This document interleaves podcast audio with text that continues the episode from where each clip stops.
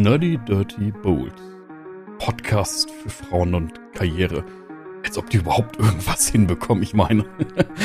Aber wisst ihr was? Hören wir mal rein. Willkommen bei Nerdy Dirty Bold mit Tamara und Selina. Und damit dürfen wir die neue Folge Nerdy Dirty Bold starten. Ähm, das wird eine ganz besondere Folge auch für Selina und mich denn wir haben das erste Mal eine Gästin bei uns im Podcast. Ähm, das ist sehr spannend für uns und wir wollen mit ihr über ein Thema reden, das für die meisten von uns äh, gerade sehr präsent ist. Wir befinden uns ja im erweiterten Lockdown mal wieder ähm, und Corona zwingt uns dazu, sehr viel zu Hause zu sein. Und ähm, das bedeutet für viele aber auch, dass sie sich mit ihrem Zuhause mal wieder ganz anders und ganz neu auseinandersetzen. Ähm, ich kenne es aus dem eigenen Umfeld und von mir, dass jetzt viele anfangen auszusortieren, zu streichen, die ganze Wohnung nochmal ähm, neu zu betrachten. Mm, und da gibt es viele Punkte, die man, ähm, wie man da rangehen kann. Genau, ähm, es geht um den Trend Ordnungscoaching. Ähm, auf Instagram habe ich das jetzt persönlich ganz häufig gesehen, dass Influencerinnen sich momentan Ordnungscoaches nach Hause holen und am Ende sieht dann der Schrank ganz perfekt aus.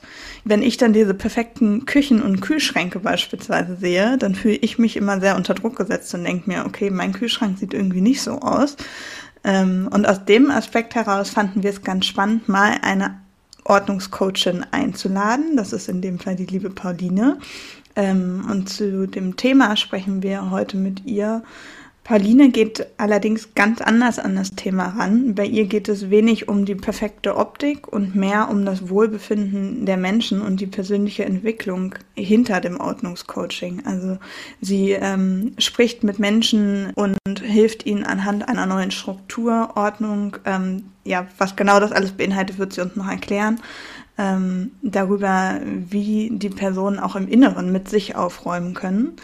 Wir hatten auf jeden Fall eine Menge Spaß beim Aufnehmen und hoffen, ihr habt bei dem Anhören der Folge genauso viel Spaß wie wir. Ja. Dann würde ich sagen, beginne ich einfach mal äh, unsere neue Folge. Ähm, wir haben heute, wie ja schon im Intro angekündigt, eine tolle Gästin, unsere erste Gästin, ähm, Pauline Levesque. Ähm, und Pauline ist zertifizierte Ordnungscoachin. Ähm, was genau das ist und wie sie das macht und was äh, auch das Zertifiziert dabei bedeutet, das wird sie uns heute im Podcast noch ein bisschen erzählen. Ähm, ich kenne Pauline aus meinem Studium, also wir haben äh, gleichzeitig studiert, äh, Philosophie. Ähm, und Pauline hat auch bei mir mal einen Instagram-Workshop gemacht, äh, so zur Transparenz, dass ihr es wisst. Wir, sie war halt auch mal Kundin bei mir. Ähm, und Pauline, vielleicht magst du ein bisschen selber von dir nochmal erzählen. Ja, hi, vielen Dank für die Einladung. Ich freue mich sehr, hier zu sein. Ähm, wie du gesagt hast, genau, ich äh, beantworte euch heute ein paar Fragen zum Ordnungscoaching.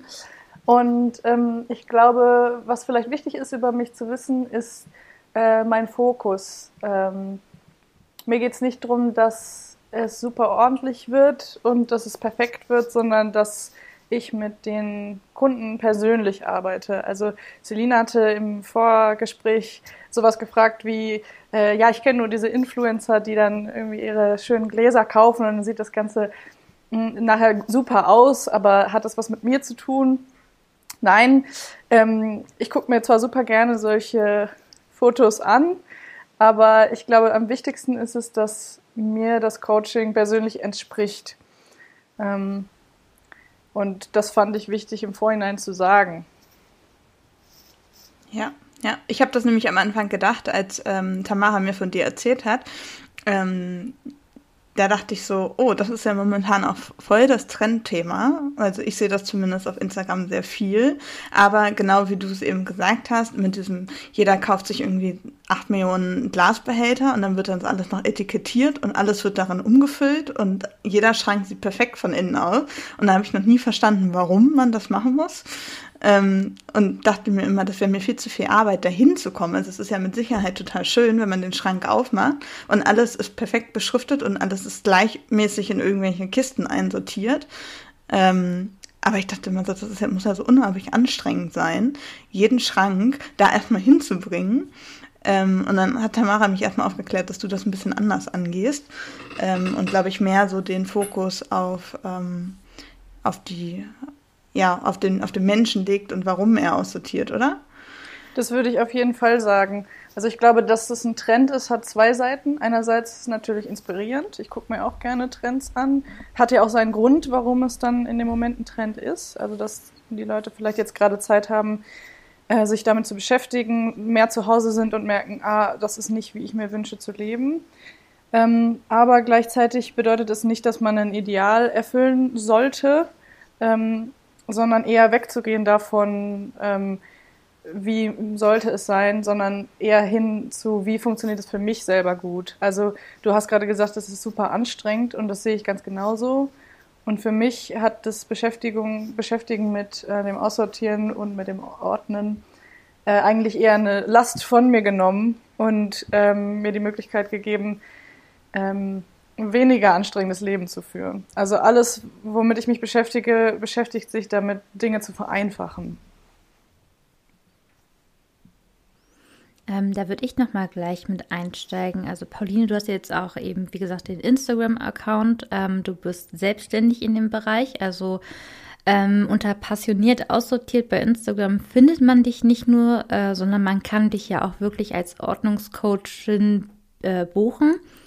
Ähm, vielleicht magst du uns ja einfach mal erzählen, ähm, warum man dich bucht und wie das so abläuft und was man sich da überhaupt, also was unsere Hörerinnen sich unter Ordnungscoaching genau vorstellen können, damit wir da ein klareres Bild haben.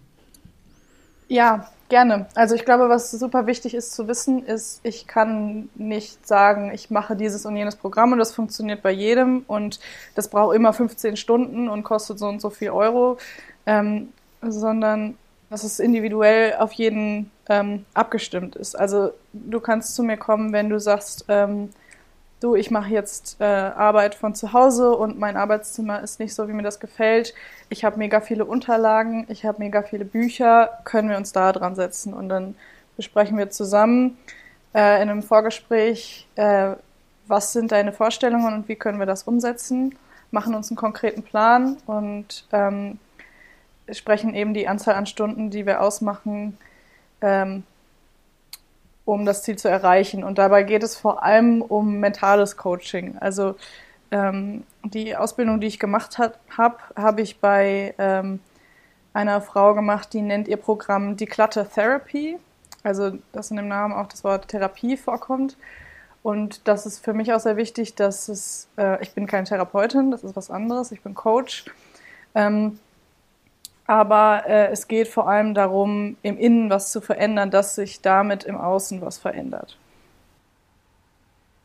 Mhm. Ähm, wie bist du denn da hingekommen, überhaupt dich dann selbst damit hinterher selbstständig zu machen?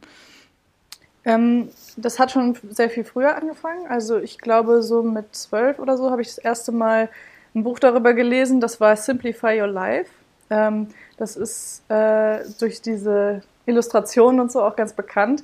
Und das ist eigentlich nicht für Zwölfjährige gedacht, glaube ich. Aber es hat mich damals so beflügelt. Ich kenne auch wenig Zwölfjährige, die aufräumen freiwillig. Vielleicht. Ich nicht. Ich auf keinen Fall. Also meine Theorie ist ja, ähm, dass ich eigentlich super verwirrt bin und chaotisch und dass ich deswegen äh, so viel daraus ziehe, mir äh, Systeme zu überlegen, dagegen anzugehen. Ähm, also ich glaube, wenn ich selber dieses Problem nie gehabt hätte, dann könnte ich die Kunden auch weniger verstehen. Ich glaube, das ist der Grund, weshalb ich damit so früh angefangen habe. Und das zog sich dann weiter. Also da hatte ich ein Erlebnis, wo ich dann wirklich viel aussortiert habe, viel wegsortiert, alles aufgeräumt. Dann ging ich ins Bett und dachte, das muss Glück sein. Ja, ich weiß. Ähm, ähm, ich kann es voll nachvollziehen. Ich finde das so geil. ja. Aber der Weg dahin ist nicht so schön. Nee. Oh, ähm, ich finde schon. Ich glaube, das ist, äh, äh das ist vielleicht ein ne, ähm, Vorurteil, aber ich, äh, vielleicht können wir darauf später zu sprechen kommen und, und ich beantworte das eben kurz zu Ende. Ja, äh, wie ich da hingekommen bin. Mhm. Ähm, aber da würde ich gerne später noch drüber sprechen. Ähm, ja. Genau, ich glaube, dann ging es so weiter, dass ich äh, noch mehr darüber gelesen habe, diese KonMari-Methode von Marie Kondo ähm, ist dann relativ populär geworden. Da habe ich ihr Buch gelesen. Das ist die mit dem Spark, äh, Does it Spark Joy? Und dann nimmst du einen Gegenstand in die Hand und das fühlt sich dann gut an oder so. Ähm, und diese asiatische Herangehensweise, ähm, auch Theorien Feng Shui-mäßig, äh, das hat nochmal so einen ganz anderen äh, Geschmack damit reingebracht für mich. Ähm, dass es ja wirklich nicht nur um Gegenstände geht, sondern um den emotionalen Bezug zu den Gegenständen und was die für eine Energie haben, wenn man das so ausdrücken möchte. Ähm, das hat mich sehr weitergebracht. Und diese Frau ähm, bildet auch Coaches aus. Dann habe ich mich darüber informiert, was es da für Möglichkeiten gibt. Äh, und das ist meistens so in New York oder sowas. Deswegen habe ich mich dann nachher entschieden, ein Online-Programm zu machen, ähm, was eine andere Frau namens Breda Stark macht die kommt aus Irland. Und bei der habe ich dann eine Online-Ausbildung gemacht, was für mich in der Zeit auch gut passte. Ähm, das konnte ich alles von zu Hause aus machen. Äh, ich habe dann ähm, Probetrainings mit äh, Klienten gemacht. Also die haben mir nichts bezahlt und ich durfte an denen probieren. Und da habe ich dann ähm, Berichte drüber geschrieben und die musste ich dann einschicken. Und es gab, auch viele ähm, Aufgaben, wo ich mich selber reflektieren musste und selber Übungen mit mir machen musste und zum Beispiel meinen Kleiderschrank sortieren musste und dann nachher schreiben, ähm, wie es mir dabei ging, wie ich mich vorher vorbereitet habe, was mir geholfen hat, was mir nicht geholfen hat ähm, und so weiter. Und wenn man das alles bestanden hat, hat man eben dieses Zertifikat bekommen. Dann hätte ich auch ähm, direkt eine anschließende Frage. Du sagst ja ähm, gerade selber, das war früher eher was, was ähm, ein Lifestyle-Produkt war, ähm, was man gemacht hat, einfach weil man sich das leisten konnte und weil man es vielleicht cool fand. Ähm, du hast aber jetzt einen ganz anderen Ansatz. Ähm, jetzt haben wir ja gerade die Situation, dass äh, wir uns im erweiterten Lockdown mal wieder befunden, ähm, befinden, dass wir alle gerade zu Hause sind, äh, den größten Teil.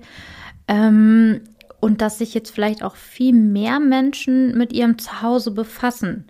Ist das sowas, was du selber gerade beobachten kannst ähm, in deinem Kundenstamm oder bei Menschen, mit denen du dich dazu austauscht? Und wie hat sich das vielleicht durch Corona auch gedreht? Ich würde auf jeden Fall sagen, dass es sich komplett verändert hat dadurch. Also das kann ich einfach durch Beobachtung schon an mir selber sehen. Ähm, ich habe, ich verbringe den größten Teil des Tages zu Hause, wie ihr wahrscheinlich auch im Moment. Und ich werde einfach die ganze Zeit konfrontiert damit, äh, was liegt rum und äh, was mache ich damit und oh, das ist von 2002 und so weiter. Ähm, und das ist für mich nicht optional zu sagen, äh, ah ja, heute habe ich mal Bock, dass es hier schön aussieht, sondern es ist für mich essentiell. Also es hat grundsätzlich was mit meinem Wohlbefinden und meiner Glücklichkeit zu tun. Und ich glaube eben dadurch, dass ich ähm, sowieso auch schon durch die Selbstständigkeit von zu Hause gearbeitet habe, ist es schon länger Thema bei mir.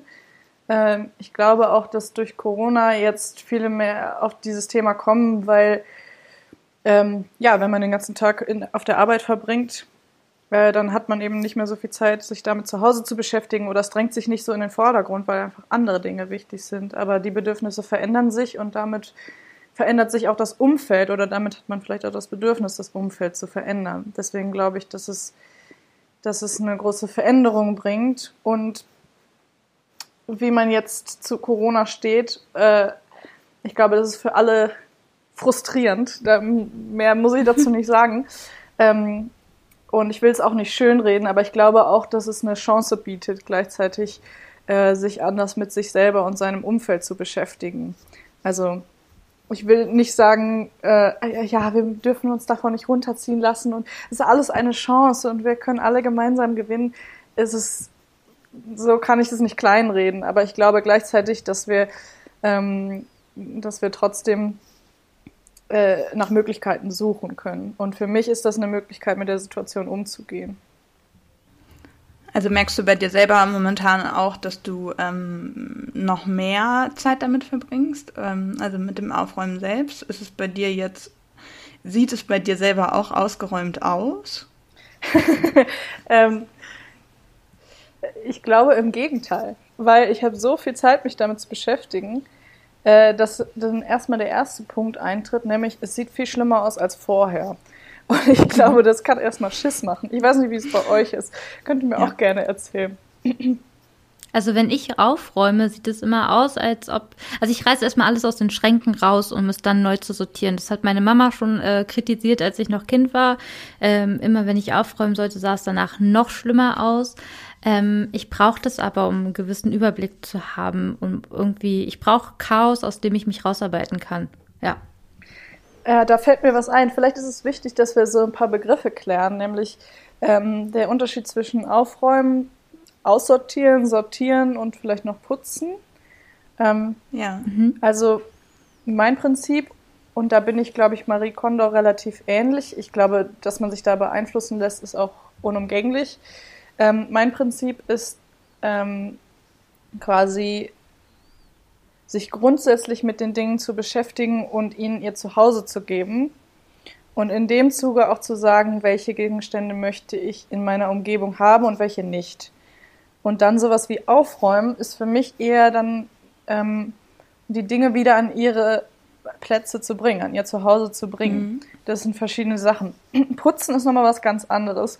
Ähm, damit habe ich eigentlich wenig zu tun. Ich glaube, es ergibt sich meistens von selbst, dass man sagt, okay, ich mache gerade diese Schublade sauber, putze ich die mal. Also das ist auch ein, ein Schritt, den man in diesem Prozess machen kann und den ich auch gerne mache, dass ich sage, ich räume alles raus, sauge das durch und ähm, räume es wieder ein. Das ist ja sehr befriedigend. Da gibt es so eine Szene bei Amelie, ähm, wo beide ihre Eltern, äh, die fabelhafte Welt der Amelie, wo beide ihre Eltern vorgestellt werden. Und der Papa äh, hat das als liebstes Hobby sein Werkzeugkoffer ausräumen, saugen und alles wieder einräumen. Und die Mutter hat als liebstes Hobby Handtasche ausräumen, aussaugen und alles wieder ordentlich einräumen. So könnt ihr euch das vorstellen. Okay, ja, ist ein schönes Bild. Also bei mir ist das so, dass ich am Ausräumen immer noch Spaß habe. Beim Putzen wird es dann schon weniger und beim Einräumen denke ich dann schon immer, warum hast du es eigentlich gemacht? Ja, ja, ja. Also was mir oft passiert, und ich versuche immer aus diesen Erfahrungen auch zu lernen, weil ich kann ja dann auch die Leute sehr gut verstehen, ähm, ist, dass ich äh, es übertreibe. Also dass ich zu viel auf einmal äh, in, Ansp äh, in, äh, in Angriff nehme, weil ich einfach so richtig Bock habe in dem Moment. Und dann nachher ist es, dann sieht es aus, als hätte eine Bombe eingeschlagen. Und dann denke ich so, scheiße, jetzt muss ich die ganzen Schränke wieder einräumen. Ähm, und ich glaube, da ist so ein Tipp, an den ich mich selber auch noch lerne zu halten, zu sagen, okay, ich fange wirklich klein an. Es ist ja wie mit allem im Leben, dass man sagt, ähm, wenn man jetzt sagt, ich will mein ganzes Haus sortieren, äh, äh, am einfachsten ist es, man, man nimmt sich diese eine Schublade vor, fängt mit der an und merkt, was das für eine Erleichterung, für ein Glücksgefühl in einem hervorrufen kann und für eine Motivation, äh, dort weiterzugehen. Und ich glaube, das trägt an dein weiter, mehr zu machen. Aber dass man eben nicht mit einem riesen Anspruch da dran geht und alles versucht auf einmal zu machen. Und ich weiß, dass es überwältigend ist und mir geht es auch so. Ja, ich habe das gerne mit meinem Kleiderschrank, ähm, wenn mich dann mal irgendwie trifft und ich habe das Gefühl, ich muss jetzt den Kleiderschrank ausräumen, denke ich auch immer direkt, ja super, dann kann ich ja auch direkt alles abfotografieren und bei Kleiderkreise reinstellen ähm, und räume dann alles aus aus dem Kleiderschrank, dauert schon Ewigkeiten, fange dann an, das alles anzuziehen, abzufotografieren und dann habe ich auch keine Lust mehr, es einzusortieren, weil es dann einfach so viel geworden ist. Also ich glaube, das ist tatsächlich ähm, ein ganz guter Anhaltspunkt, dass man dann einfach sagt, okay, ich fange jetzt heute mal mit den Pullovern an und wenn ich danach noch Lust habe, mache ich vielleicht noch meine Hosen. Genau, ich glaube, das ist ein super Beispiel dafür, wie sehr das mit dem Kopf und mit der Einstellung zu tun hat, viel mehr als die Gegenstände selbst. Also wie ja, man dran geht, ähm, mit welcher ähm, Arbeitsmotivation man an Dinge rangeht, mit welchem Anspruch man äh, mit sich selber umgeht. Ähm, das war eigentlich ein gutes Beispiel, was du da gesagt hast. Was ist denn das häufigste, ähm, was du bei Kunden machen musst? Also ist es, liegt es bei Klamotten oder liegt es bei irgendwelchen Unterlagen oder wie kann ich mir das vorstellen? Ich glaube, das kann ich gar nicht so genau sagen. Was ich jetzt vielleicht am meisten gemacht habe, war Bücherregale. Mhm. Glaube ich. Oh, heikles Thema. Bücher trennen, also sich von Büchern trennen, finde ich richtig hart. Das ist wie mein Kind aussetzen oder so. Also. Und das ist echt interessant. Das sagt so viel über Leute aus, wie äh, sie zu ihren Büchern stehen, wie viele sie davon behalten wollen, äh, wie rigoros sie aussortieren und was sie auch für Bücher haben. Also Ähm, eine Geschichte war zum Beispiel interessant. Ähm, eine Frau hatte sehr viele Bücher übers Abnehmen und hat die nicht gelesen, hat damit nicht gearbeitet, aber konnte sich sehr schlecht davon lösen. Und es war äh, sehr viel Arbeit an dem Thema, wer möchte ich sein, wie identifiziere ich mich, ähm, wie gehe ich mit dem Altern um und so weiter. Also es war einfach, ging sehr viel über die Gegenstände selbst hinaus äh, in die eigenen Themen. Was? was? Was heißt es denn für dich, wenn jemand sich ähm, schlecht von Büchern trennen kann oder gut? Weil du gerade meintest, das sagt viel über Menschen aus. Das würde mich mal interessieren, was es über Menschen aussagt, um danach einmal Tamara und einmal mich einzuordnen. oh, jetzt mache ich hier das Live-Coaching.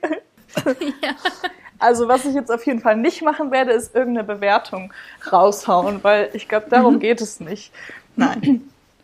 Ähm, ich finde es nur interessant, dass äh, also ich kann euch ein Beispiel sagen. Zum Beispiel, ich äh, habe mich eine Zeit lang sehr leicht von Dingen getrennt, also Büchern auch, aber Dingen insgesamt. Dass ich einfach dachte, ach, ein Buch kann man ja nochmal kaufen, dann schreibe ich mir einfach den Titel auf, habe ich gern gelesen. Ähm, und jetzt merke ich so, es ist aber schon essentiell, die Harry Potter Bücher da zu haben. Wenigstens die. Da lerne ich jetzt mit anderen Werten umzugehen. Äh, und mein Freund zum Beispiel ist eher jemand, der hat mehr Gegenstände um sich herum und äh, aber nicht im Sinne von, er hat keinen Überblick mehr darüber, sondern er fühlt sich damit wohl und er weiß, wo die Sachen sind. Und das ist, äh, ich finde, das ruft eine schöne Gemütlichkeit hervor. Ja, da ist einfach jeder Mensch verschieden, wie, mit wie vielen Gegenständen er um sich herum sich wohlfühlt. Also ähm, mir geht es nicht darum zu sagen, es ist, du bist fertig mit Aussortieren, wenn du so und so viele Gegenstände hast oder wenn dein Besitz in deine Wohnung passt und nicht mehr in ein Haus oder äh, das ist nicht der Sinn der Sache, sondern ich glaube, für mich geht es darum, rauszufinden mit der Person selbst, ähm, was ist der, die optimale Anzahl an Dingen, mit denen ich mich gerne umgebe und mit denen ich noch einen Überblick habe, wo ich noch weiß, wo alles ist, was ich mir finanziell auch leisten kann, zum Beispiel, ne, wenn man Besitz anhäuft und das Geld da rein investiert, dann äh, ist das Geld auch in den Sachen sozusagen. Ähm, das ist eher sowas, was ich, äh, was ich darüber sagen würde, wie viel jemand hat. Mhm. Könnt ihr euch da wiederfinden? Ja, ich habe das bei mir gemerkt, ähm, dass ich mich, ähm, ich habe irgendwann mal, als ich in mein WG-Zimmer gezogen bin, das ist natürlich nicht so gigantisch groß, ähm, dass es mir sehr, sehr schwer fiel, Ordnung zu halten, weil ich einfach so viele Sachen hatte, dass viele einfach gar nicht ihren eigenen Platz hatten. Und mich, hat, mich stört das, also mich stresst das enorm, wenn ich viele Sachen habe und ich sehe die überall. Deswegen mache ich das inzwischen schon so. Ich habe irgendwann mal richtig groß aussortiert und bin auch, ich habe einmal mein Auto vollgeladen und habe alles weggebracht.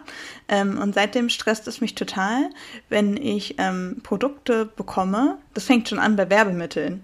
Ich hasse es total, Werbemittel zu bekommen, weil ich das Gefühl habe, dass die mich dann bedrängen.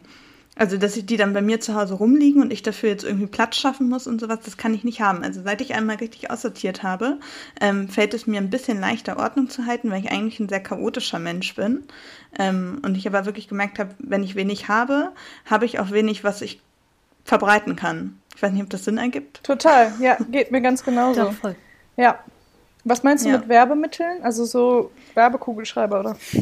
Ja, genau. Ich habe das mal, ich habe mal eine Zeit lang viel auf Messen gearbeitet ähm, und da gibt's ja wirklich so diese Jäger und Sammler, ne? Also die so an jedem Stand einmal halten und sich alle Werbegeschenke abgreifen, ähm, die sie bekommen können.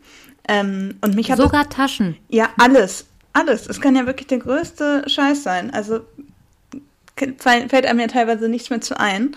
Ähm, und ich habe das gar nicht. Mich stresst das total. Immer wenn ich auf dem Messen war und man hat irgendwie den Nachbarstand, die Leute kennengelernt und die wollten einem was Gutes tun und einem die Sachen schenken, dann freue ich mich am meisten, wenn ich sie weiter verschenken kann, weil ich immer denke, was soll ich denn damit? Was soll ich denn jetzt mit dem zehnten Thermosbecher oder mit dem hundertsten Block oder was weiß ich was?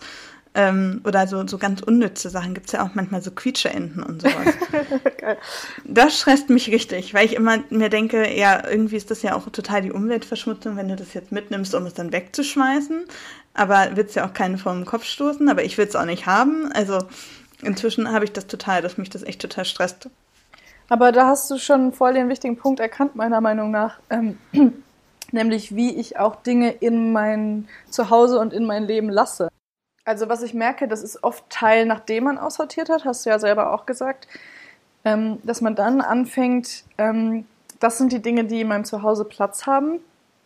Welche Dinge möchte ich jetzt dazu nehmen und welche nicht, dass man da ganz anders mit umgeht. Also ähm, es kann auch Teil eines Coachings sein, dass man sagt, okay, wir kaufen, kaufen zusammen Kleidung und gucken, wie ist mein Kaufverhalten und warum haben sich überhaupt diese ganzen Dinge bei mir angesammelt. Also warum habe ich den das Umfeld, was ich habe und wie kann ich das verändern, dass es nicht immer wieder von vorne anfängt. Weil Aussortieren ist nichts, äh, was irgendwann abgeschlossen ist. Es ist nichts Statisches, sondern es ist immer wieder ein Prozess.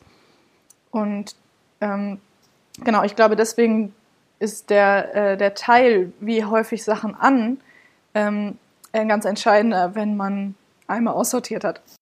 Ich würde dann tatsächlich nochmal mit dem Bücherthema äh, einsteigen, denn also ich habe ja schon äh, leuchtern durchblicken lassen, dass ich meine Bücher nur schwer weggeben kann.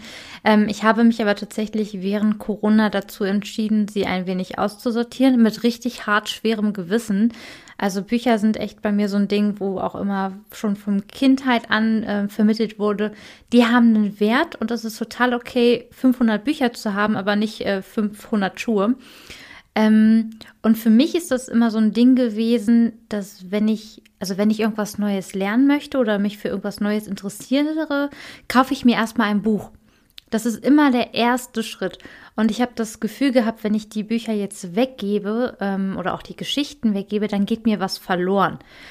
Ähm, das fand ich ganz schlimm und schwierig und es hat dann nur geklappt, weil ich sie hier tatsächlich äh, bei uns ähm, in so einen Bücherschrank gegeben habe ähm, und wusste, okay, notfalls kann ich sie mir wiederholen. Ähm, und dann habe ich aber gesehen, dass sie weg waren. Also es, es, wir sind da fast jeden Tag lang gegangen äh, zum Gassi halt.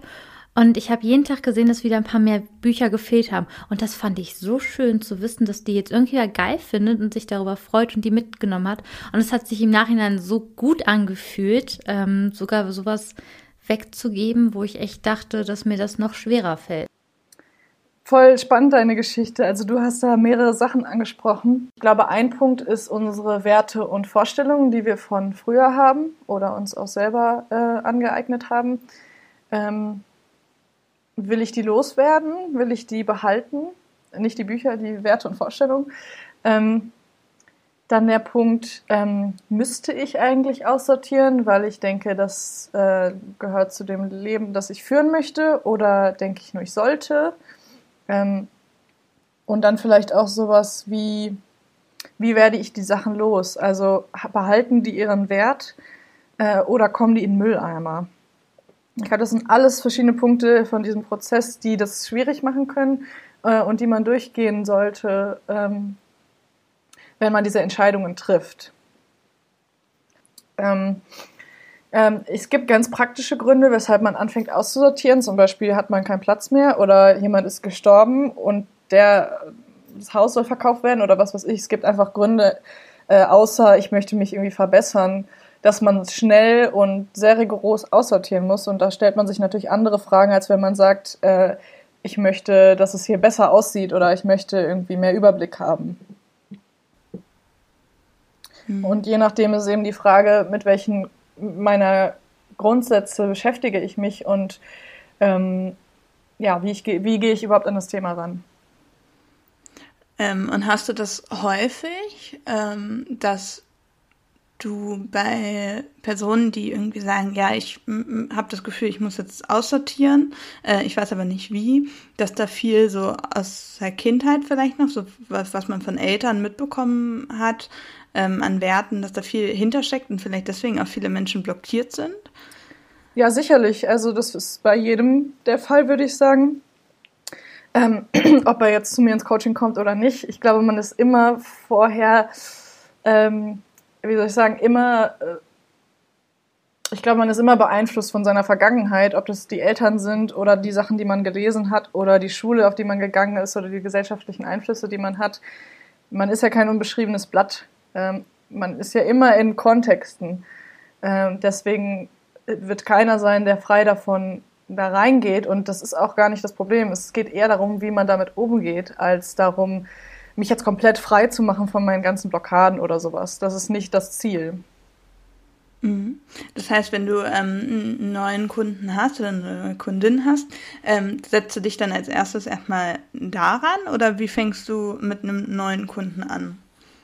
Ich mache das ganz nach Gefühl. Ich würde ähm, als erstes zuhören, was die Person auch für Bedürfnisse hat. Ähm, ich glaube, das kann ich ganz gut rauskitzeln, aber die meisten wissen in sich drin schon eigentlich, was die Fragen sind, die sie mir stellen wollen. Und weil sie selber ganz genau wissen eigentlich, was sie wollen. Also ich gehe mit der Einstellung rein, ähm, du weißt am besten, was du brauchst und was nicht. Und ich bin dabei jemand, der dich da unterstützt. Aber ich kann nicht für jemanden entscheiden, du musst jetzt 13 Bücher haben, weil 14 sind für dich zu viel. Mhm. Und deswegen, das okay. ist auch ein Grund, weshalb ich äh, das Online-Coaching jetzt für mich ähm, noch mehr in den Fokus gerückt habe und eigentlich als mein Angebot anbiete, weil ich zwar auch in meiner Ausbildung ähm, eben vor Ort mit den Leuten gearbeitet habe und das ist so die klassische Variante, ähm, aber ich habe gemerkt, dass ich den größten Teil der Zeit daneben sitze und ähm, die Person eigentlich schon sehr genau weiß, wie sie sortieren will und wie nicht. Dass es eigentlich eher darum geht, einen Impuls aus dem Gespräch mitzunehmen, bestimmte Fragen zu klären. Es können auch praktische Fragen sein, wie zum Beispiel, wo kann ich meine Bücher am besten verkaufen für den meisten Wert oder wie werde ich am schnellsten alles los. Aber dass der Prozess selbst äh, in der Person selber stattfindet und ähm, ich da gar nicht mehr groß viel zu sagen habe, sondern ähm, eigentlich die Person machen lasse. Das ist wie in der Nachhilfe. Ich habe mal Mathe- und Latein-Nachhilfe gegeben. Das war das Gleiche. Habe ich dann irgendwann nur noch so aus dem Fenster gestarrt und meine äh, ähm, Nachhilfeschülerin hat dann da alle Aufgaben wie bekloppt gerechnet und dann sagt sie, ich bin fertig und ich so, äh? Dann habe ich nachgeschaut, war alles richtig. Also das war auch wirklich kein Problem von Mathe, sondern eher ein Problem der ja, mentalen Umstände, würde ich sagen. Ja, das finde ich ganz spannend. Ich glaube, dass das ähm, häufig, ja, wie du schon gesagt hast, eigentlich weiß man schon, wo das Problem liegt, aber vielleicht muss man es doch nochmal von außen hören. Gerade von einer unbeteiligten Person. Also das, kann, das fühle ich mich total selber drin wieder, kann ich mir total gut vorstellen. Ja, also ähm, da, auch dadurch, dass man es formuliert, nimmt das ja auch nochmal ein anderes, ähm, eine andere Form an und man versteht es dann vielleicht selber nochmal besser. Ähm, genau. Und dann habe ich eben Erfahrungen, die mir selber geholfen haben, äh, ganz praktischer Natur und eben ähm, ja, mentaler Natur. Mhm. Ähm, ich weiß nicht, ob du darauf antworten willst ähm, oder darfst oder wie auch immer, können wir ja gleich nochmal gucken. Aber was war denn so das Emotionalste, was du bisher erlebt hast? Das würde mich jetzt mal spontan interessieren. Ich kann die Frage ganz allgemein beantworten, dann ist es auch nicht für irgendjemand unangenehm. Ähm, ich möchte mhm. natürlich nur so darüber sprechen, dass keiner da äh, irgendwie über seine Grenzen gesteppt bekommt ja. oder irgendwie von sich hört plötzlich im Podcast. Ähm, genau, aber eine ganz allgemeine Antwort wäre, äh, die Leute kommen ins Reden. Und ob jetzt jemand gestorben ist oder ob das ähm, Sachen über den Partner sind oder so. Äh, ich werde wohl oder übel ähm, ja, nah an dich herankommen. Ich glaube, das lässt sich nicht vermeiden und ich finde das zum Beispiel sehr schön. Ähm, und so möchte ich auch, dass meine Arbeit funktioniert. Ähm, aber ich habe Geschichten gehört über Leute, die gestorben sind und über das Verhältnis zu den Leuten, die gestorben sind und eben was dieser Verlust auch mit der Person macht, die übrig bleibt allein durch die Sachen. Ähm, und ich glaube, an den Sachen haftet eben auch eine Erinnerung an verstorbene Personen. Ähm, das kam oft. Oder zum Beispiel, was ich auch oft höre, ist, ähm, also mein Partner könnte wirklich mal gut dieses Aussortieren gebrauchen. Das ist richtig oft, was ich höre oder so, dass jemand sagt, oh, ich wüsste da voll viele Leute, mit denen du sprechen könntest. es ist jetzt vielleicht, also ich würde sagen, Emotionen spielen immer so oder so eine Rolle. Ich glaube, es ist nie so gewesen, dass jetzt jemand heulen auf dem Boden lag. Ähm, auch das wäre auch okay. Ähm, aber das ist nicht jetzt eine Situation, die ich erlebt habe. Aber dass man dann einfach wirklich merkt, was sind meine Werte, wie gehe ich mit den Menschen um mich herum um und wie sehe ich die. Das ist wirklich interessant, was dann alles äh, ans Tageslicht kommt. Mm, Du hast ja vorhin äh, das schon mal ganz kurz angereizt, äh, angereizt, angerissen, ähm, die Situation von dir als äh, Kind, wo du aussortiert hast und das einfach mega geil fandst. Ja, ähm, da musste ich sofort an ein Video von dir denken. Das ist, das, ich liebe dieses Video einfach. Ähm, auf deinem Instagram-Kanal hast du ein Video geteilt, wo du ähm, Unterlagen von dir schredderst, die du endlich loswerden durftest und dabei einfach die, also die geilste diabolischste Lache ähm, dazu gegeben hast, einfach weil du dich so mega gefreut hast, dass der Mist jetzt weg ist. Ähm, und ich, ich konnte das sehr gut nachvollziehen. Also wenn ich aussortiere, finde ich das immer richtig, richtig super, richtig bold, äh, fühle mich gut und erleichtert. Ähm, da wollte ich einmal fragen, wie du das Thema so siehst, ähm, wie du da vielleicht auch die Erfahrung schon bei Kunden gemacht hast und ähm, was das mit uns machen kann im positiven, äh, erleichternden Sinne, wenn wir uns dazu entschließen, ähm, loszulassen und auszusortieren. Ja, ähm, gutes Thema. Ich habe ja dieses Video veröffentlicht, auch weil du mich dazu ermutigt hast. Ich habe halt gedacht, äh, ist das crazy oder kann ich das hochladen? Und ich glaube, das ist genau Beide. genau. Bold. Ähm, ich glaube, dass es ähm, eigentlich genau äh, den Kern trifft, der bei mir, bei meiner Arbeit wichtig ist. Das heißt ja passioniert aussortiert. Ich glaube, dass ich da einfach mit Herz dabei bin und nicht, weil ich entschieden habe, das ist jetzt mein Job, sondern ich kann nicht anders. Das bestimmt so sehr meine Gefühle und ähm, ich habe eben die Erfahrung gemacht, nicht nur bei mir, sondern auch bei anderen, dass es einfach eine Erleichterung hervorrufen kann. Äh, dass man einfach das Gefühl hat, man hat die Sachen ein bisschen mehr im Griff, man steht drüber. Also die ganz offensichtlichen Sachen. Ähm, ich habe sogar schon von Leuten gehört, die abnehmen können danach, weil sie einfach sich lernen, von Dingen zu lösen und Blockaden von sich selber kennenlernen. Also das fand ich zum Beispiel krass. Mhm. Ähm, ich glaube auch, dass man Selbstbewusstsein erlangen kann, was man vielleicht vorher noch nicht hatte, weil man über sich lernt. Also, dass man zum Beispiel lernt, ähm, was möchte ich in meinem Kleiderschrank haben, wer bin ich, was kaufe ich auch, wenn ich neu einkaufe. Das ist ja auch ein Selbstbewusstsein. Ähm, und ich glaube auch, jeder hat mal die Erfahrung gemacht, dass er irgendwelche Unterlagen weggeschmissen hat, ob es jetzt nur die äh, Abi-Unterlagen verbrennen war oder äh, ähm, vom Ex-Freund die Kleidung aussortieren oder was weiß ich. Ähm, ich glaube, dass dieses sich lösen immer einen, ähm, äh, einen Schritt in der eigenen Entwicklung nach vorne geht und äh, das sich lösen und wieder neu sortieren ähm, auch was ist, was im Kopf stattfindet und ähm, ja, eine größere Klarheit bringt meines Empfindens nach. Also ich weiß nicht, vielleicht könnt ihr ja auch Situationen erzählen, wo ihr das selber diese Erfahrung gemacht habt. Ähm, ich habe tatsächlich gerade noch so eine Situation, die ich leider noch nicht aufgelöst habe oder die ich halb aufgelöst habe.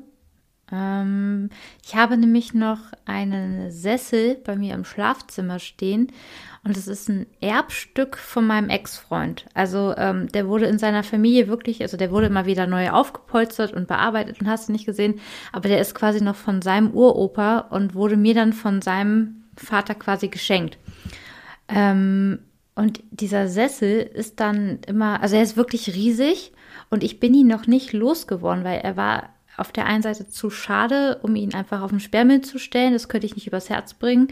Ähm, ich habe aber auch noch nicht die richtige Person gefunden, die den zum Beispiel kaufen sollte. Und das ist wirklich was, was mir jeden Tag, wenn ich, also ich sehe den morgens, wenn ich aufwache, sehe ich diesen Sessel. Ähm, und es schlägt mir so aufs Gemüt, wenn ich das sehe, dass ich da noch was mit mir rumtrage, ähm, was ich noch nicht aufgelöst habe. Und ich, ich habe jetzt schon den ersten Schritt gemacht, dass ich ihn bei eBay Kleinanzeigen reingestellt habe. Ähm, aber er ist einfach noch nicht, also ich möchte ihn auch nicht einfach irgendwie an, an einen großen Second-Hand-Laden oder sowas verkaufen, weil ich ganz gerne möchte, dass er irgendwo hinkommt, wo er, wo er noch schön lebt. Ähm, er, ist, er ist einfach zu schade, um ihn nicht zu lieben. Und ich, äh, ja, das ist so, so ein Ding, wo ich immer noch denke, boah, warum machst du das denn nicht einfach mal? Ne? Warum schaffst du es denn nicht, das jetzt wegzugeben?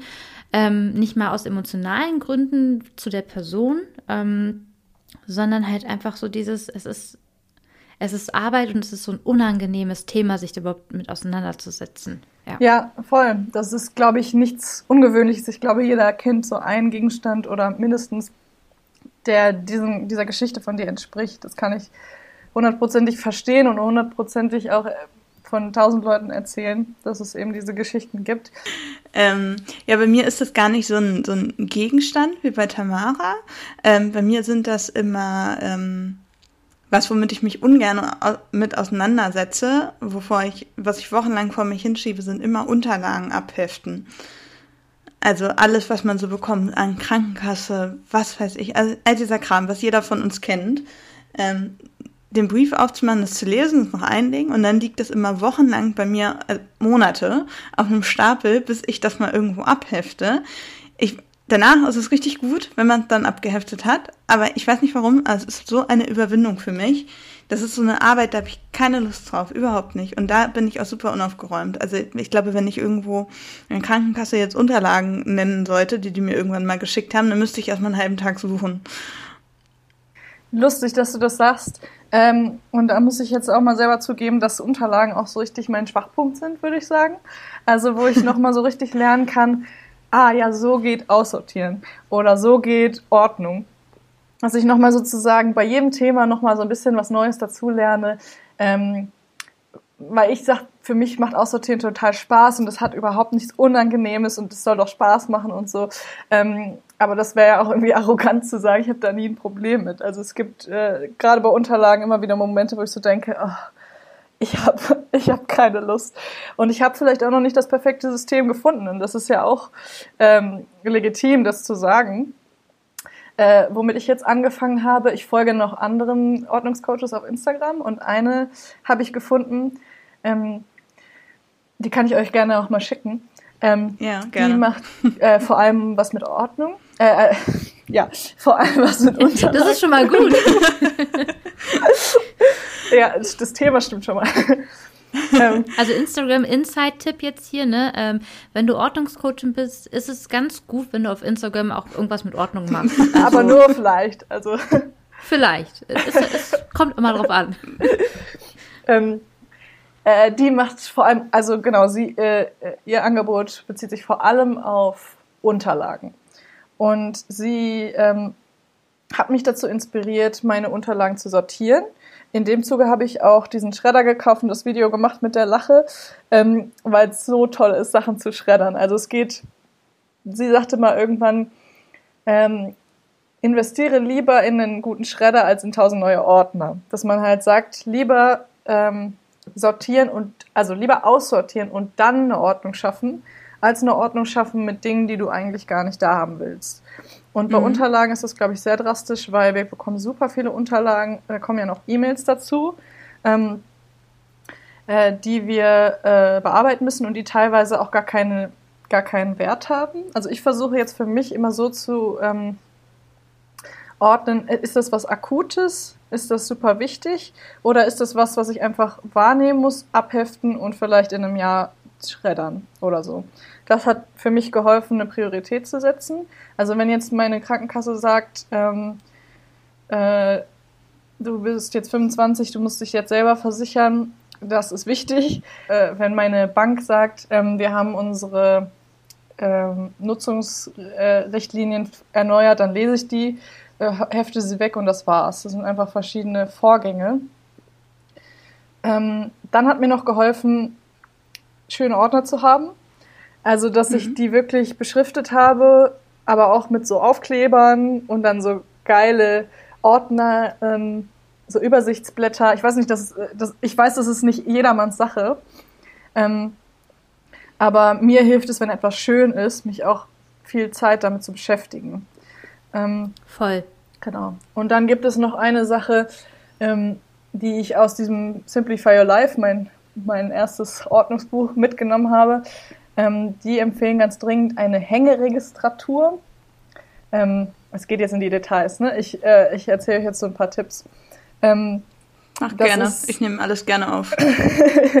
ähm, das ist eine Methode, in, mit der man dann eben nicht diese Zettelstapel auf seinem Schreibtisch hat, sondern dass man das Ganze ins ähm, Aufrechte bringt ähm, und dann Zettel, ähm, also Ordner hat mit, das geht an andere, das muss ich bearbeiten, das muss ich nur abheften, dass man einfach den Brief aufmachen kann, irgendwie kurz eine Entscheidung treffen kann und damit dann weiterarbeiten kann, anstatt jedes Mal die ganzen Sachen neu durchzugehen und nochmal eine neue Entscheidung zu treffen. Also dass man quasi die Anzahl an Entscheidungen reduziert. Das klingt jetzt sehr kompliziert. Mhm. Ich habe es selber nicht probiert. Ähm, aber Hört das sich für mich aber ganz logisch an, genau. tatsächlich. Genau. Ja, Weil ich bin, glaube ich, was das angeht, gar nicht so der optische Typ. Also ich habe das auch nicht, dass ich das irgendwie brauche, dass mein Kalender besonders schön aussieht oder was weiß ich was. Also das sind ja so Sachen. Ja, ich das wirklich dieses mit Washi-Tape alles bekleben ausmalen, das bin oh, ich geil. zu null Prozent. Da habe ich auch gar keine Lust, mich damit zu beschäftigen. Doch. Aber das geht, da bin ich auch irgendwie gefühlt immer alleine mit, weil eigentlich alle eher so sind wie du, Tamara, ähm, und da richtig Bock drauf haben. Und so geht's mir halt genauso mit Ordnern. Das ist für mich leider nicht so die Motivation. Ich verstehe das total, aber das macht mich jetzt nicht glücklicher mit dem Prozess. Nee, aber ich glaube, das ist bei mir nämlich auch ganz häufig dieser, wenn ich mir Prozesse verkürzen würde, wie du eben schon gesagt hast, Prozesse sind ja vielleicht auch manchmal Entscheidungen. Ähm, vielleicht würde es dann einfacher gehen. Also vielleicht sollte ich das mal ausprobieren. Ja, und da finde ich zum Beispiel schon äh, toll, dass du weißt, was für ein Typ du bist. Also das ist ja genau, du gibst gerade ein super Beispiel dafür, dass äh, jeder schon in sich drin ziemlich genau einen Pfad hat, wie er diese Sachen erreichen kann. Dass du sagst, ich bin da eher der praktische Typ, das muss für mich schnell gehen, das muss nicht schön aussehen. Das kann ja auch schon in die richtige Richtung weisen. Ich glaube, sowas herauszufinden äh, ist essentiell. Aber ich merke auch gerade, das finde ich ja auch erst jetzt im Gespräch raus. Also ich wusste schon immer, dass ich nicht gerne meinen Kalender aufwendig beschalte, aber mit den Unterlagen, das war mir noch nicht bewusst. hey, dann haben wir ja Neues gelernt. Stimmt. Genau. Ähm, Pauline, hättest du denn auch, also wir haben ja viele Hörerinnen, die sich eben auch gerade mit ihrer Arbeit und so befassen, äh, die vielleicht auch gerade im Homeoffice sind. Ähm, hast du denn fürs Homeoffice noch weitere Tipps, die dir spontan vielleicht gerade einfallen, ähm, die helfen können, hier den Überblick zu behalten, die machen, dass ich mich vielleicht im Homeoffice wohler fühle? Also ich glaube, es gibt zwei Antworten auf diese Frage. Ähm, eine Antwort wäre so Basics, die immer helfen. Also zum Beispiel ich sitze gerade an einem Schreibtisch, der ist voller Unterlagen. Es ist auch nicht mein Schreibtisch, deswegen ist es mir ein bisschen egal. Aber so dieses, was man in der Grundschule schon lernt, wo man sagt, keine Ablenkungen auf dem Schreibtisch, ähm, WhatsApp aus, äh, Flugmodus, ähm, vielleicht eine, ähm, vielleicht die Stifte auf dem Tisch oder das, was man unbedingt braucht. Da gibt es sogar auch die äh, Ansicht, dass man das vielleicht lieber neben den Schreibtisch stellt. Solche Sachen. Dann schon sowas wie ich mache es mir schön. Äh, ist auch für den einen oder anderen verschieden. Ähm, aber ich äh, habe es zum Beispiel gerne, wenn ich eine Kerze anhabe, ähm, wenn es sauber ist, solche Sachen. Ähm, für mich ist die Grundlage immer minimieren. Also möglichst wenig auf dem Tisch, möglichst wenig Ablenkungen.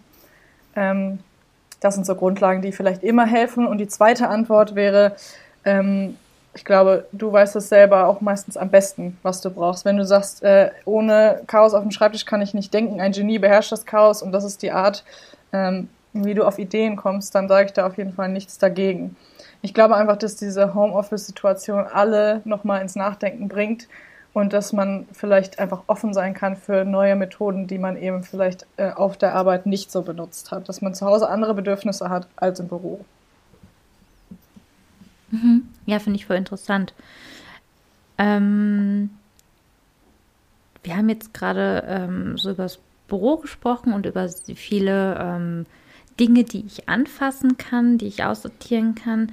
Hast du denn schon mal auch ein Coaching gemacht im digitalen Bereich? Also was so ähm, den Laptop zum Beispiel angeht. Also ich weiß, ich habe ich hab vier Festplatten und äh, trotzdem ist mein Desktop hier wirklich äh, übersät mit den aktuellen Dingen. Und ich habe immer sehr viel Datenmüll auch mit drauf. Ist das auch was, wo du sagst, das ist gerade im Kommen oder das habe ich schon mal gemacht? Oder? Ich glaube, das ist nochmal ein ganz, andere, ein ganz eigener Bereich, der sicher im Kommen ist. Ähm, und den man auf jeden Fall nicht vernachlässigen sollte. Aber wie gesagt, ich bin da selber noch am dran arbeiten und ähm, äh, ich glaube, was immer auch eine gute Grundlage ist, ist sich einen Überblick verschaffen. Also wenn ich jetzt eine Schublade aussortiere, dann hole ich erst alles raus. Weil dann ist es leichter, die Sachen zu behalten, also aktiv zu entscheiden, was bleibt da, anstatt etwas wegzunehmen. Weil wegzunehmen fällt immer schwerer.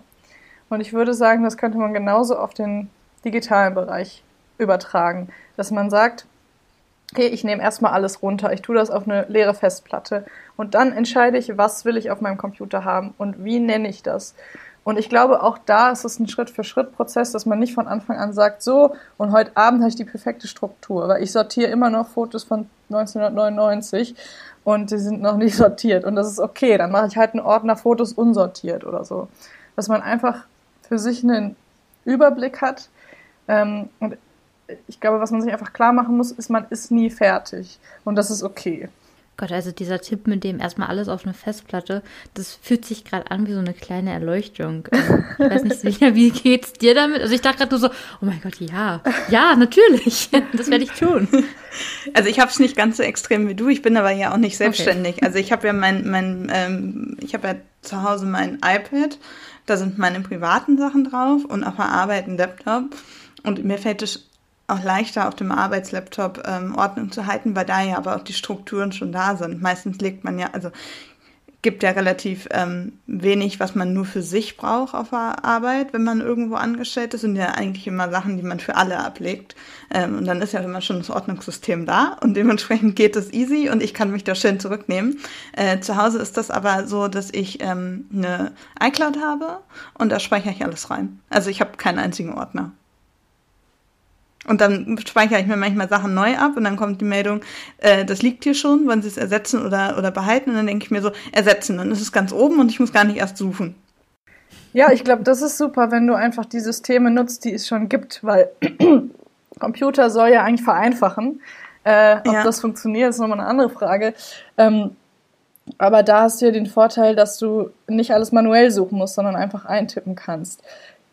Ob das dann wirklich so einfach ist, ist nochmal eine andere Frage. Aber ich glaube, da bist du gut beraten, wenn du schon Systeme nutzt, die es gibt. Zum Beispiel sowas. Oder es gibt ja auch so automatische Sortierer oder so, die dann gucken, was frisst Datenmenge und was ist doppelt vorhanden und dann, dass du sowas löschst. Ähm, ähm, ich glaube, also wie geil ist es, wenn man einen neuen Computer hat, ja? Da ist nichts drauf. Und wenn wir das jetzt mal künstlich äh, hervorrufen, indem wir alles runternehmen und nur das draufnehmen, was wir brauchen, ist vielleicht keine schlechte Idee. Ähm, ja. Ja, Finde ich ja. richtig gut. Bei mir ist, glaube ich, das Hindernis, dass immer, wenn es mich stört, habe ich ähm, das schnell erledigt, indem ich es dann einfach ausmache. Also ja. Äh, das ist halt im Raum selbst, wo man lebt, ein bisschen schwer, aber so ein iPad mal schnell zu schweren und wegzulegen ist halt schön, ist die einfache Variante und die nehme ich immer. Ja, mach die doch, ist doch gut, was spricht denn dagegen? Also äh, einfache äh, Lösungen vor, würde ich sagen. Ja, ja, das Problem ist nur, wenn man dann mal was sucht, dann wird es halt schwierig und dann wird es nervig und vor allen Dingen regt man sich dann auf, dass man nie, ähm, nie Ordnung gehalten hat. Also eigentlich wäre es sinnvoll, es mal zu tun, bevor man sich aufregt, aber. Ja, ja aber ist bei mir immer der Moment, wo ich anfange zu sortieren, ist, wenn es mich mega nervt. Weil sonst mhm. habe ich ja gar keinen Grund dazu. Also sobald, ähm, ne, wozu soll ich, äh, äh, wie heißt das, never stop a running system oder never stop a winning team oder so. Äh, ja. ne, solange es funktioniert, bloß Finger davon lassen. Ähm, aber sobald es stört, das hat dann Vorrang, würde ich sagen. Äh, mir fällt noch eine Sache ein. Äh, ich weiß nicht, ob ihr gerade meinen, ob ihr meinen Desktop gesehen habt, äh, als wir den gerade geteilt haben. Aber mein Hintergrund ist komplett schwarz. Und dann habe ich einen Ordner, da steht alles. Und da habe ich einfach alles, was auf meinem Desktop war, reingeklatscht. Dann habe ich aber auch ein paar Ordner, die funktionieren gut für mich. Ähm, und ich glaube, so ein System kann man sich mit der Zeit auch aufbauen. Das muss nicht von Anfang an perfekt sein, aber ich habe zum Beispiel sowas wie aktuelle Projekte. Da habe ich meistens die Sachen drin, die sonst auf dem Schreibtisch liegen würden, weil ich habe das ganz gerne, da nicht so viel zu haben. Vielleicht ein, zwei Sachen, die offen sind oder sowas.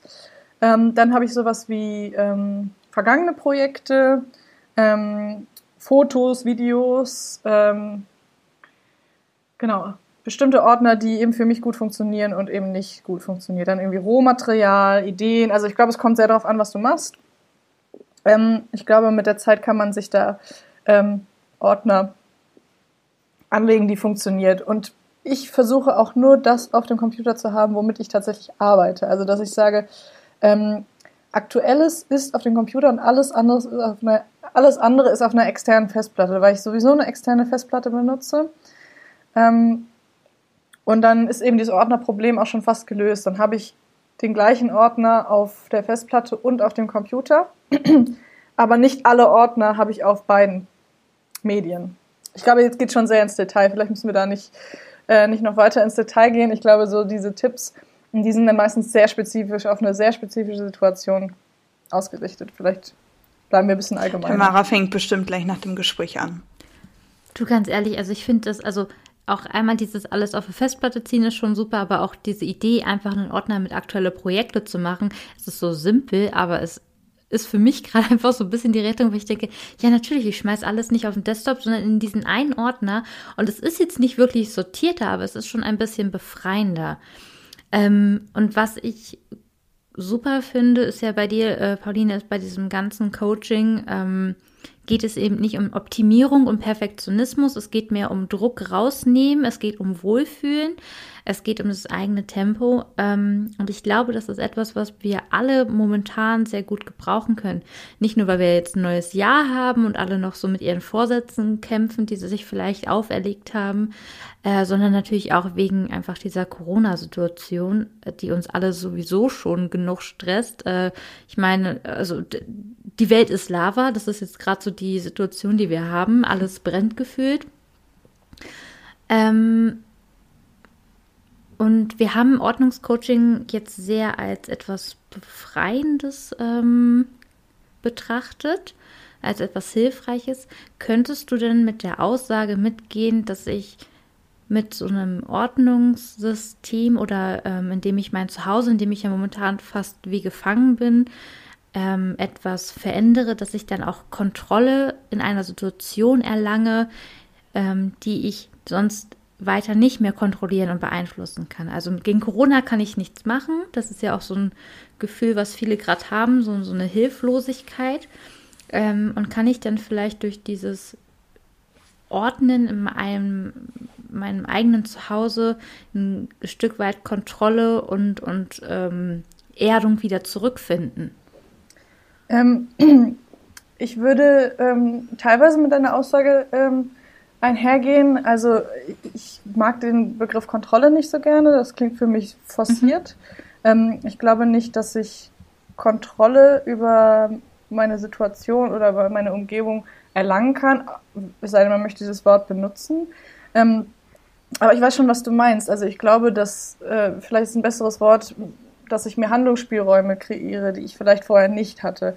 Ähm, und das schon ganz im praktischen Sinn. Ich habe oh, vielleicht ja. einen Raum zur Verfügung, den ich vorher nicht zur Verfügung hatte. Und ich glaube, alles, was ein bisschen Raum kreiert, ähm, alles, was einem das Gefühl von Möglichkeiten und vielleicht, ja, vielleicht auch ein bisschen von Kontrolle in dem Sinne gibt, äh, kann in dieser Situation helfen. Mir geht es selber genauso. Ich habe da neulich äh, was gelesen, das würde ich dich nämlich in diesem Zusammenhang passt das, glaube ich, ganz gut, ähm, auch dazu fragen. Ähm, glaubst du, dass ein aufgeräumtes Außen zu einem aufgeräumten Innern führen kann? Also, dass man dann einfach sich quasi mit dem äußeren Sortieren auch selbst sortieren kann? Äh, hundertprozentig. Ich glaube, es geht auch in beide Richtungen. also, ich glaube, ein aufgeräumtes Inneres kann zu einem aufgeräumten Äußeren führen und andersrum. Ich glaube aber auch, das hat nicht immer, ähm, ist nicht immer sofort miteinander verbunden muss ein bisschen an diese Filmszene denken, äh, wo Jürgen Vogel eine Schönheits-OP macht und sich irgendwie den Arsch machen lässt und die Zähne und dann so sagt, ach, alle reden immer von innere Veränderung. Das reicht, wenn man das äußerlich macht. Das Innere wächst nach. Ich weiß gar nicht mehr, was das ist. Ich glaube, das war so ein Til Schweiger-Film oder so. Wisst ihr die Szene noch? Nee, kenne ich leider gar nicht. Ja, vielleicht ist das ein schlechtes Beispiel, wenn ihr das nicht Nee, ich finde es eigentlich ganz lustig. Aber, ähm,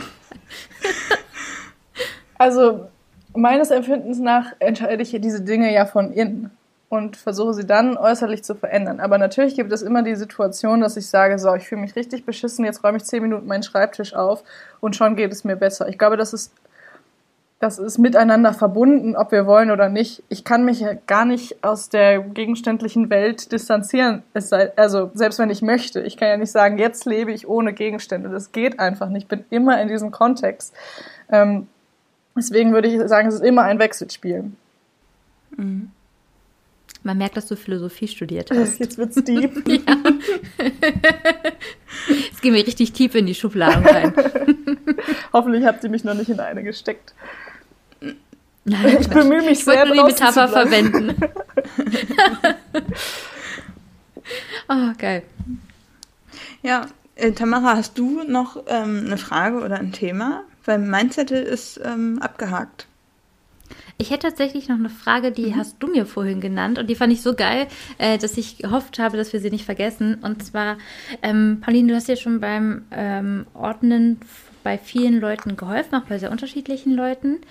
Ähm, vielleicht magst du uns, wenn es passt, mal das Kurioseste erzählen, was du vielleicht mit einer ähm, Kundin gefunden hast oder sowas. Weil also ich kenne das bei mir, wenn ich vorm Umzug oder so richtig hardcore aussortiere, ne, dann finde ich, manchmal Sachen. Ähm, wow. Und vielleicht hast du ja auch so eine Geschichte auf Lager. Ja, ich hatte neulich eine Lampe aus Hirschgeweihen. Oh, was? Nachher kam noch ein Stuhl aus Hirschgeweih, aber die Lampe fand ich irgendwie noch ein bisschen Nein. krasser. Ja, verrückt. Ja, so, okay, krass. Ja. Mit, mit, sowas hätte ich nicht gerechnet. Also, also ich, das hätte ich mir nicht ausdenken können. Nein, Mehr erzähle ich auch nicht. Also das hat auch mit dem Kontext ja, zu tun. Okay. Es machte schon Sinn, dass diese Lampe da war. Es war jetzt nicht so, als ob die einfach aufgetaucht wäre. Ähm, das würde zu sehr ins Detail führen, aber das ist äh, wirklich eins der kuriosen Sachen, die man so findet. Ähm, und ich glaube, gerade wenn man nicht seine eigenen Sachen sortiert, sondern vielleicht irgendwo, wo man gar nicht weiß, was man finden wird, äh, kann man sich äh, sehr mh, mm, äh, überraschen lassen. Geil. Und andersrum, ich glaube, äh, es gibt ja auch Dinge, die man äh, über die man sich sehr freut, wo man merkt, ach, das kann ich wieder so und so benutzen. Also dass man sozusagen den Dingen neues Leben einhaucht, ob man die weitergibt und merkt, jemand anders kann damit gut was anfangen. Äh, das gibt ein gutes Gefühl. Oder ob man sagt, ähm, äh, ich funktioniere diese Sachen um. Also ich habe zum Beispiel eine Tasse, die mega schön ist, die ich als Stiftehalter benutze. Das ist eigentlich eine Teetasse. Ähm, ich glaube, das kann genauso andersrum der Fall sein, als nur ähm, Sachen zu finden, die einen vielleicht ein bisschen ekeln. ja, das ist, ja, so eine Geweihlampe, wow. Aber Muss man schon Bock drauf haben. Jetzt interessiert mich mal kurz, ähm, Tamara, was ist das bei dir? Was wäre das Kurioseste, was wir bei dir in der Wohnung finden könnten? Erzähl mal, Tamara, das würde mich jetzt auch interessieren. Irgendwie interessiert es mich gerade. Ich musste die Frage jetzt einfach mal stellen. Das Kurioseste, was man bei mir finden kann. Also, ich weiß nicht, also ich habe auf dem Balkon bei uns hängt eine Disco-Kugel. Ähm, das würde mir jetzt spontan einfallen, aber ich glaube, das wirklich Kurioseste bei mir ist nicht, was man findet, sondern wo man die Dinge findet. Das würde ich auch gerade sagen. Ja, äh, Disco-Kugel auf dem Balkon ist schon äh, auch schon interessant. ja, aber die ist da, die ist da bewusst. Also die, ich fand das einfach schön, dachte ich, mache ich mal. Ähm, aber ähm, ja, wir hatten gestern eine Situation, da habe ich Selina erzählt im Gespräch, dass ich einfach mich total leicht ablenken lasse. Wenn ich eine Idee habe, dann muss ich das, was ich jetzt gerade tue, stoppen und muss sofort was anderes machen. Und zwar habe ich äh, ich, ich kam wieder ins Wohnzimmer und habe plötzlich meine Bürste auf dem Esstisch gefunden und ich wusste überhaupt nicht mehr, wie sie da hingekommen ist. Ja, ich dachte, ey, was hast du denn da gemacht? Ähm, und gleichzeitig, wie wir darüber gesprochen haben, hat mein Freund das auch mitgehört und kam plötzlich ähm, mit seinem Handy hier an und zeigte mir ein Bild, was er gerade gemacht hat von unserem Gäste-WC. Ähm, wo auf dem Klodeckel eine Sprite-Flasche stand, die ich irgendwie vor diesem Termin dahingestellt haben muss. Und dann habe ich wieder irgendwas anderes gemacht. Und so ist mein ganzer Tag. Und deswegen, also du findest bei uns ständig Sachen an Plätzen, wo sie gar nicht hingehören, wo sie überhaupt gar keinen Sinn ergeben, weil ich dann einfach wieder irgendwas anderes machen muss. Ja. Das ist so, glaube ich, mein kuriosester Teil. Ist bei mir 100% genauso. Ich habe so oft jetzt, was ich gerne mache, also immer die gleiche Sache, äh, dass ich äh, was abtuppere und dann die Brotdose aber wieder in den Schrank zu den Brotdosen tue. Das heißt nicht in den Kühlschrank, sondern dann ist halt irgendein Feta offen im Brotdosenschrank. Schön, schön. Aber hoffentlich findest du es dann auch schnell wieder. Nicht erst nach ein paar Wochen. Nicht erst nach Geruch, meinst du? nee, genau. so, Selina, welche Leichen hast du denn im Keller? ja, ich musste nämlich gerade dran denken, als ähm, Pauline die Frage gestellt hat, dachte ich mir, ähm, dass ich mal meinen 18. Geburtstag relativ groß gefeiert habe und bei uns war das normal, dass man quasi keine normalen Geschenke gekriegt hat, sondern haben einfach alle mal so einen Ausflug in so einen Sexshop gemacht und irgendwelche Sachen gekauft und die dir geschenkt zum 18. Also so. nicht deine Eltern, dem, sondern deine Freunde. Nein, meine Eltern, also so ein zerstörtes Verhältnis haben wir noch nicht. es waren meine Freunde. Okay, gut. Okay. Nein, nein, ähm, nein. Ähm, und dementsprechend wäre das Kurioseste, was man bei mir findet, in einer Schublade ähm, ein Haarreif mit Plastikpenissen drauf. Die mit mehreren, okay, cool. Zwei Stück, ja. Oh, geil. Oh, geil. Ja, ich, ich würde fast sagen, Selina hat gewonnen, oder? Also dieser Preis geht an dich. Auf jeden Fall dafür, dass du jetzt diese Krone anziehen, die du selber schon im Schrank hast. Leider ja, weiß ich gar nicht, wo die ist. Oh, nee. Ich ist auch gerade verstellt, das Auto parkt davor, kommst du nicht ran. Sorry, keine Ahnung. Ja, aber es gibt auch so Sachen, da kannst du dich einfach nicht von trennen. Also mein Freund hat auch immer noch auf Videokassette alle South Park-Folgen aufgenommen, die es so in der Zeit noch gab, als es Videokassetten gab. Äh, wir haben auch keinen Videorekorder oder sowas, aber es ist äh, gar kein Thema, dass wir die ähm, aus der Wohnung entfernen. Also irgendwie, es gibt so ein paar Dinge, da hängt man einfach dran. Ne? Gerade Sachen, die einem ja. nicht selber gehören, ist ja auch nochmal so ein Thema. Da mache ich echt einen Pass auf. Äh, aber dann zu sagen, ich will das loswerden, mein Partner nicht, da, ähm, oh, ja. da könnte ich noch 20 Interviews zu geben. Ja, wahrscheinlich, ja. Nee, also bei mir ist der Penis. eBay-Shop. Hm? Ja, wahrscheinlich so, so ein Ebay-Shop, so Dinge, die mein Partner eigentlich behalten wollte, die ich aber jetzt verkaufe. das ist gute Partnerschaft. 24.de, das ist immer wichtig. Es muss immer 24 dabei stehen. Und dann lässt du da einfach immer, ähm, das ist, wird so ein Auktionenhaus und da kann jede, jede Partnerin oder jeder Partner kann diese Sachen da einstellen und verkaufen und dann schaltest du auf der Plattform einfach Werbung von Tinder und Elite-Partner und sowas. Also, Lina, du willst gerade noch was sagen. Äh, ja, zu dem Erinnerungsding. Ähm, ich habe den Penishaarreif jetzt auch nicht mehr, weil ich den regelmäßig aufsetze, sondern weil ich es einfach lustig finde, wenn der mir mal in die Hände fällt und die Erinnerung rankommt. Gut, dass du das nochmal klarstellst. Gerne, nur nochmal, damit hier keine Missverständnisse auftauchen. Oh, schön. Finde ich gut. ähm, ich glaube, auf meinem Zettel sind alle Fragen auch bisher beantwortet. Mhm. Ähm, ja, also meine Liste ist genauso leer wie Tamaras. Ich bin alle meine Fragen losgeworden. Ähm, Paulina, hast du denn noch was, was du ähm, noch loswerden möchtest? Ja, ich würde gerne nochmal auf den Begriff Minimalismus eingehen. Ähm, und zwar, dass ich glaube, dass der manchmal falsch verstanden wird. Ähm, das ist auch ein riesiges Thema. Ähm, es gibt äh, diese Dokumentation darüber, über zwei Männer, die den Begriff Grundlink geprägt haben und dann super viele YouTube-Videos, ähm, Why I'm not minimalist anymore und sowas. Und dann Leute, die in so einem Apartment auf dem Boden sitzen und nur eine Schüssel in der Hand haben, weil sie alles andere aussortiert haben.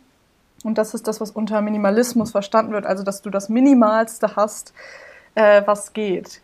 Äh, und ich glaube nicht, dass das dem ursprünglichen Begriff entspricht. Ähm, ich versuche den für mich so zu nutzen, dass ich sage, ähm, ich minimiere und ich lebe so minimal, wie es für mich angenehm ist. Also, dass ich nicht im Überfluss lebe, dass ich Unnötiges weggebe und Unnötiges aussortiere. Ähm, aber dass es immer noch äh, einen großen Sprung dazu gibt, ob ich minimal so wenig habe wie möglich. Weil für mich ist es so, es gibt einen Unterschied, ob ich eine Zahnbürste und eine paar Hosen habe ähm, oder ob ich ähm, ein normal ausgestattetes Zuhause habe, wie es für mich angenehm ist. Ähm, und da würde ich einfach gerne die Diskussion darüber öffnen, jetzt nicht in unserem Rahmen, aber ganz generell, ähm, was der Begriff denn eigentlich heißt und dass es das für mich, wie ich Minimalismus lebe, bedeutet, dass ich nicht aufhören kann, minimalistisch zu sein, ähm, weil ich immer Werte davon behalten werde. Also wenn ich jetzt sage, okay, ähm, jetzt habe ich nicht nur äh, ein paar Hosen und eine Zahnbürste, dann bin ich immer noch Minimalist in meiner Vorstellung. Ähm, Finde ich ganz spannend, weil ich nämlich genau den Begriff Minimalismus so verstehe, was du eben gesagt hast, äh, geprägt von Netflix und Instagram und Pinterest. Ähm, und immer wenn ich den Begriff Minimalismus höre, denke ich an eine weiße Wand, wo ein Stuhl steht und ein Tisch. Ähm, und sonst ist da nichts. Und dementsprechend finde ich es immer sehr, sehr unattraktiv, unattraktiv, mich mit dem Thema auseinanderzusetzen, weil ich da gar keine Lust drauf habe. Ich finde das halt schön, wenn überall so ein bisschen was steht, ne? Oder was hängt oder wie auch immer. Ähm, deswegen finde ich es ganz spannend, dass du sagst, dass du unter Minimalismus ein bisschen was anderes verstehst. Weil so finde ich es nämlich gleich viel attraktiver, sich darüber mal Gedanken zu machen. Ja, meine These wäre, es gibt gemütlichen Minimalismus. Ja, ich glaube, das trifft sehr gut. Ja, ja. Das ist auf jeden Fall ein toller Begriff, den du vielleicht nochmal weiter verwenden solltest, weil ähm, ich habe natürlich tatsächlich auch das Empfinden ähm, von Minimalismus, so wie ich ihn bei anderen wahrgenommen habe, auch medial, dass er sich sehr kalt und wirklich unangenehm, ungemütlich anfühlt. Also mit Minimalismus verbinde ich nicht heimelig und, und äh, muckelig irgendwie so, ne? das, was ich eigentlich zu Hause haben möchte. Mhm. Ähm, aber schön, dass du das so siehst, dass das auch geht. Ja. Es ist meine Meinung. Ich weiß nicht, ob das das ist, was ähm, die beiden, die den Begriff quasi sich ausgedacht haben oder geprägt haben, so meinten. Aber ich verstehe es so, dass sie das tun, dass sie nicht sagen, es ist etwas Künstliches, ähm, was ich erreichen muss, sondern dass es etwas ist, äh, was wieder back to the roots geht, also eher gerade natürlich ist äh, und aus Konsum heraustritt. Also gar nicht so als Challenge zu sehen, oh, ich muss immer weniger haben, sondern immer zu gucken, hey, bin ich auf einem Level, wo ich mich gut fühle. Eher, ja, wenn ich das richtig ja, ich verstehe. würde schon sagen, wenn mhm. ich sage, es geht immer wieder darum, nur ein Ziel zu erreichen, dann wäre das ja neuer Mainstream. Also der alte ist, ich habe möglichst viel, um cool zu sein. Der neue ist, ich habe möglichst wenig, um cool zu sein. Ähm, das ist für mich die gleiche Sache, sondern dass man wieder in, in eine Mäßigung kommt. Ja, finde ich einen ähm, schönen, schönen Abschlussgedanken tatsächlich.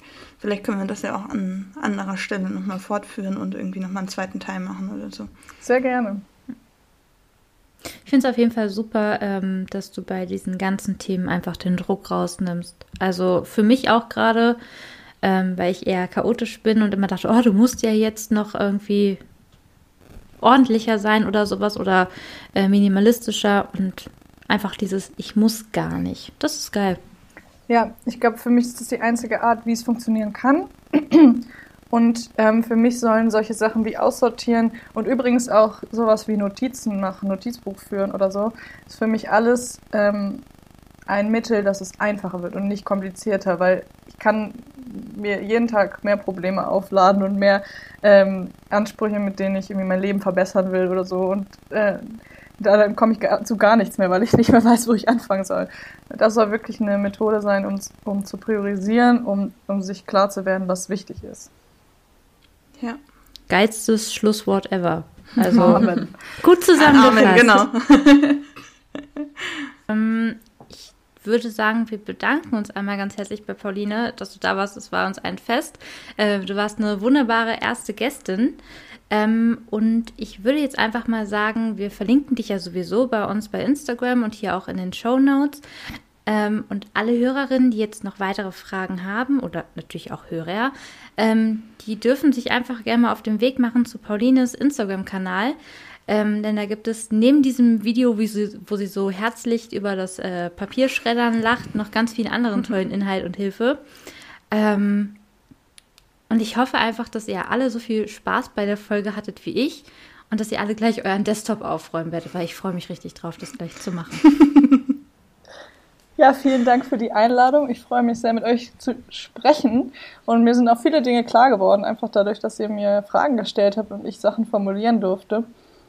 Und ich freue mich vor allem, dass ich äh, dich motivieren konnte, Tamara. Ich bin gespannt. Vielleicht schickst du mir mal einen Screenshot vorher, nachher oder so. Bekommst du auf jeden Fall. Alles klar. Das war die neue Folge Nerdy Dirty Bold. Und wenn ihr auch noch was zu dem Thema zu sagen habt, dann schreibt uns doch gerne. Ihr erreicht uns per E-Mail unter boldones.podcast.gmail.com oder auf Instagram at nerdydirtybold. Und denkt dran, Bold sein heißt sich gegenseitig sichtbar machen. Also hinterlasst uns gerne eine Rezension bei Apple Podcast.